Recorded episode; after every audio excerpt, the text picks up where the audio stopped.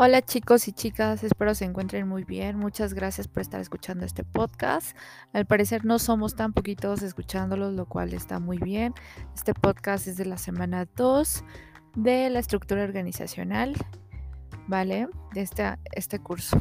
Entonces vamos a empezar. Esta semana estábamos viendo en cuanto al contenido de la semana, pues todo de, de cómo hacer un diagnóstico de una organización.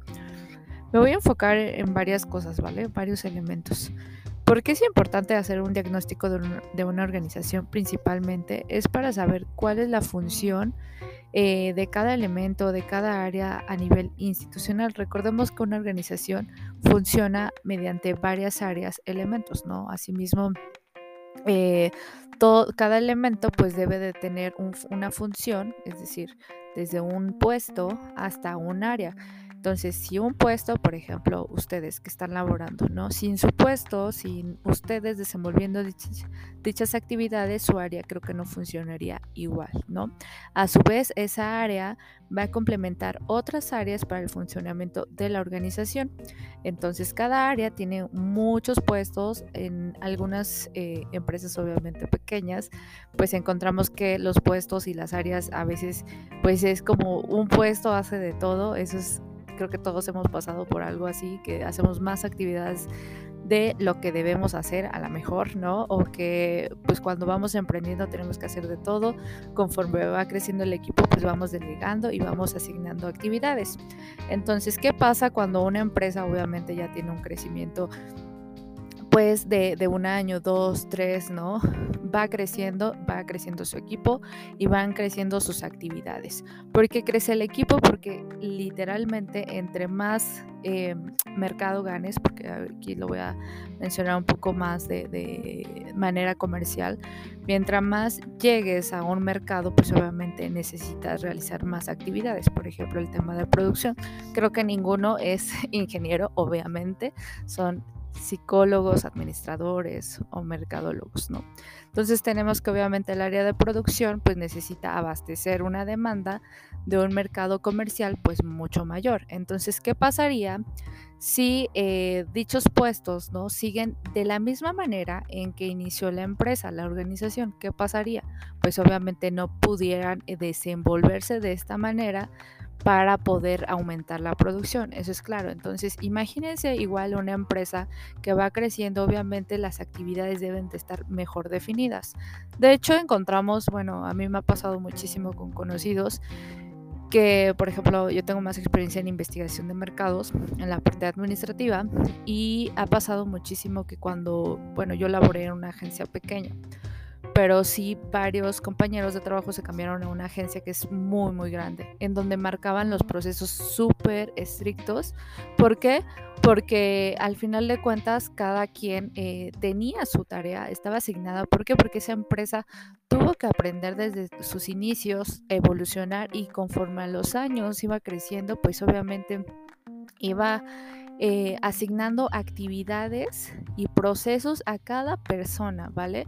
Para que obviamente las personas no tuvieran que hacer tantas actividades. Entonces, en una empresa pequeña, pues obviamente eh, tú haces de todo, aprendes a hacer de todo y no es tanto esto, ¿no? En algún, en algún punto, de hecho, como empleados a veces decimos, híjole, eh, a lo mejor esto no me corresponde a mí, ¿no? Tendrían que contratar a otra persona.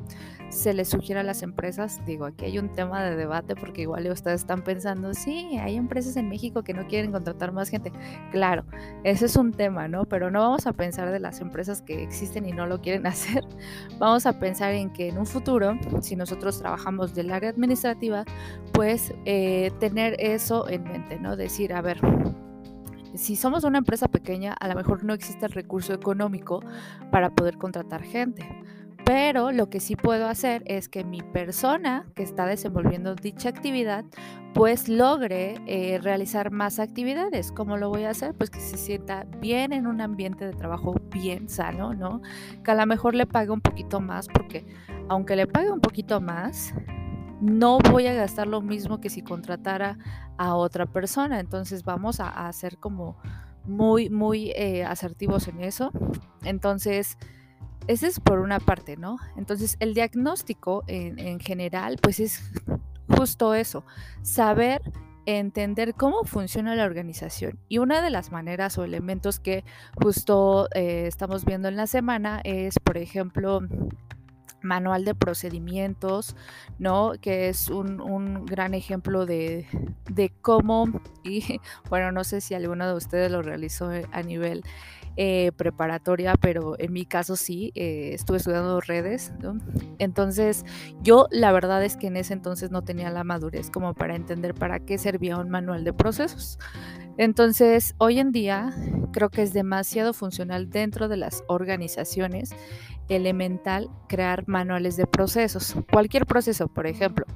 En cada área de la empresa hay este, algo, una actividad que se realiza constantemente, pero no siempre lo realiza la misma persona, ¿vale? Entonces, al no realizarlo la misma persona, pero es una actividad que siempre se hace, pues ¿qué pasa? Si se va una persona que a lo mejor no se eh, renunció antes del tiempo, a lo mejor pues se enfermó, ¿no?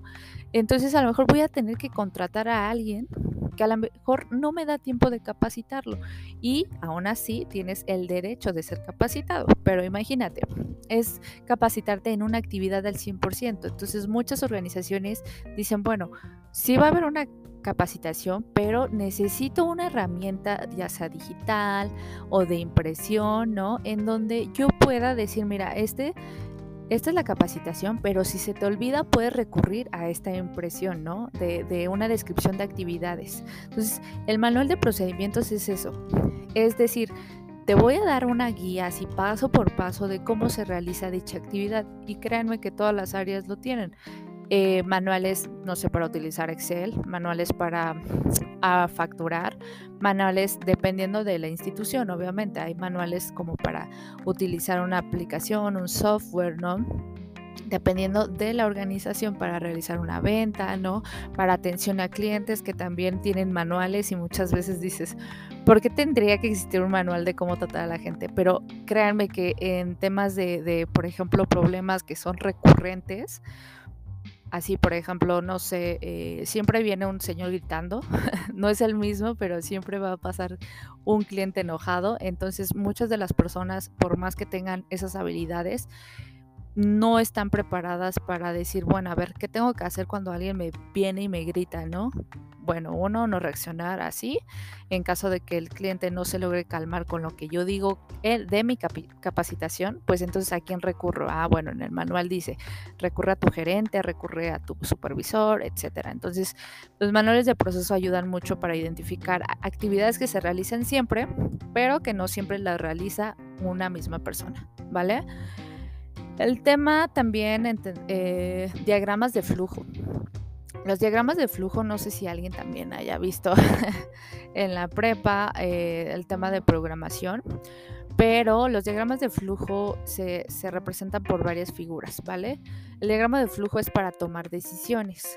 Muchas de las eh, áreas de las empresas deben de realizar un diagrama de flujo. Esto lo hace la parte administrativa, no se asusten, no, no todos lo hacen, ¿verdad? Pero ¿por qué es importante? Porque nosotros, eh, hagan de cuenta que no es como programar a una persona, obviamente no. Pero eh, justo es decir, a ver, el empleado, obviamente, cualquier empleado tiene la apertura de tomar una decisión. De hecho, lo vimos en el foro 1, ¿no? Pero, ojo, no en toda la parte de estructura organizacional interna el organigrama está diseñado para que las personas sean abiertas a tomar decisiones.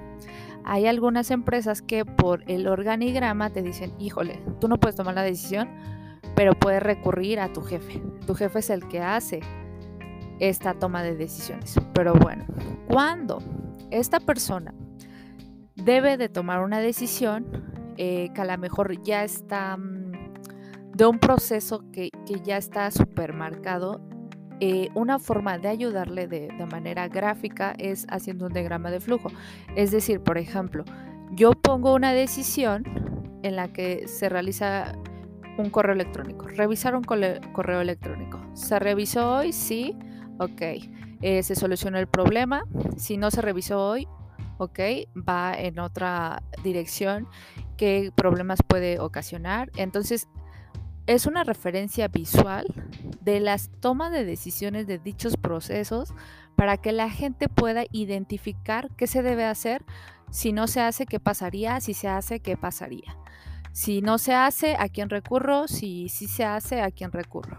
¿No? Entonces, por ahí les puse un ejemplo justo en las diapositivas, ¿vale? Eh, también tenemos otra herramienta, a ver, permítanme, la parte de... Ah, ah, ah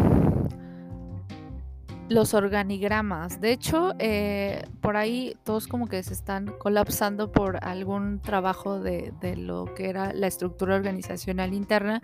No se estresen chicos. Em, la parte de estructura organizacional, que es una forma de yo definir departamentos y puestos, es como yo, en la parte administrativa, empiezo a designar qué organigrama yo puedo utilizar. De hecho, eso sí está en eh, el contenido de la semana 2, en donde yo identifico justo qué departamentos debería existir en mi empresa. Lo digo porque les uno de los elementos, y creo que ahí no, no hemos entendido, cuando nosotros empezamos a, ver a una empresa, a analizarla, necesitamos saber cuál es el tamaño de la empresa, de la organización, qué actividades desarrolla, cuál es a lo mejor su misión, su visión, sus valores, su filosofía.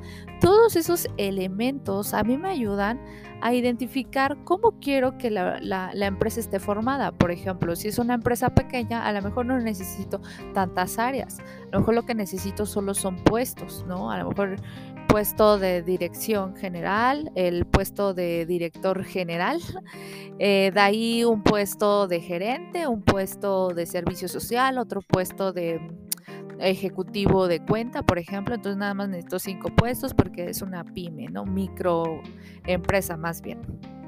Entonces yo ya empiezo a identificar si el tamaño de mi empresa va a requerir más eh, áreas o puestos o simplemente eh, necesito puestos, ¿no? ¿Qué puestos tengo que hacer? Ahora, ¿por qué es importante identificar los puestos? Porque eso nos va a ayudar a identificar las actividades. Entonces, a eso se refiere con la estructura y el diseño de la organización. Entonces, yo concientizo qué es lo que necesito en cuanto a funciones y actividades, cuántas personas necesito, cuántas áreas, quién va a ser el líder, ¿no? ¿Quién va a ser el, director?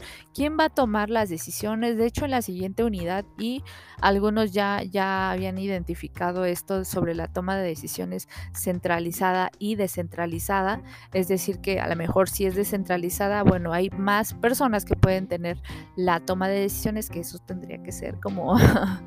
Eh, un poquito más abierto, más de, evolución, porque aunque eh, esto pasaba eh, muchísimo o pasa muy seguido, es que cuando el líder es el único que toma las decisiones, esto ocasiona que los empleados en algún problema que en donde no esté el jefe no saben cómo reaccionar y solucionar dichos problemas. Entonces, el diseño estructural y organizacional de la empresa nos dice que yo tengo que identificar quién es el que realmente toma la decisión y quién es el que va a solucionar los problemas. A lo mejor le puedo decir a mi empleado, ¿sabes qué? Yo tomo la decisión final, pero eso no indica que tú no puedas tomar una decisión en el momento para resolver un problema, a menos, entonces si ya identificamos que el problema integre a alguien de dirección, que el problema eh, ya haya eh, actuado a un nivel, no sé, si tenemos un proceso de justo eh, proceso en donde ya el cliente está gritándonos, ¿no? O a lo mejor el empleado ya está gritándonos en cuanto a recursos humanos, que pues obviamente tenemos clientes internos, ¿no? O sea, ¿qué tengo que reaccionar? O directamente acudo a mi gerente, porque él es el que toma las decisiones. Entonces el organigrama justo es eso, decir, a ver, ¿quién toma las decisiones? Si va a ser de manera centralizada, es decir, que solamente esa persona la va a tomar o descentralizada, es decir, que va a tener un apoyo, que yo puedo tomar parte de esta toma de decisiones, de, de analizar procesos, etcétera. Entonces, para eso son los organigramas, ¿vale? Para eso es el diseño organizacional interno, es ver qué elementos tengo que tener para, eh, que ya lo había mencionado anteriormente, algunos ejemplos de los elementos que Ustedes pueden decir que les funciona, pero ojo, eh, justo el entregable es para que ustedes eh, identifiquen, analicen lo que ustedes crean que se necesita para poder definir un organigrama, una estructura interna, ¿ok? Para poder diseñarla. ¿Qué, le, representa? Por ejemplo, estuvimos viendo lo de Google, ¿no? Eh, cómo fue evolucionando cómo fue ah, adquiriendo su cultura, pero esto Recuerden, esto de la cultura también ayuda a que nosotros digamos, ah, bueno, a ver, también la misión y la visión, la filosofía, el tamaño de la empresa, ayuda a que nosotros digamos, ah, bueno, a ver, cuántos puestos, cuántas áreas necesitamos, cómo va a ser eh, la toma de decisiones, qué organigrama voy a utilizar, voy a hacerlo más abierto, a lo mejor solo necesito puestos, etcétera, ¿vale? Eh, recuerden que eh, si tienen alguna duda o comentario, no duden en acercarse a mí. Estoy justo para eso. Y pues nada, mucho éxito chicos.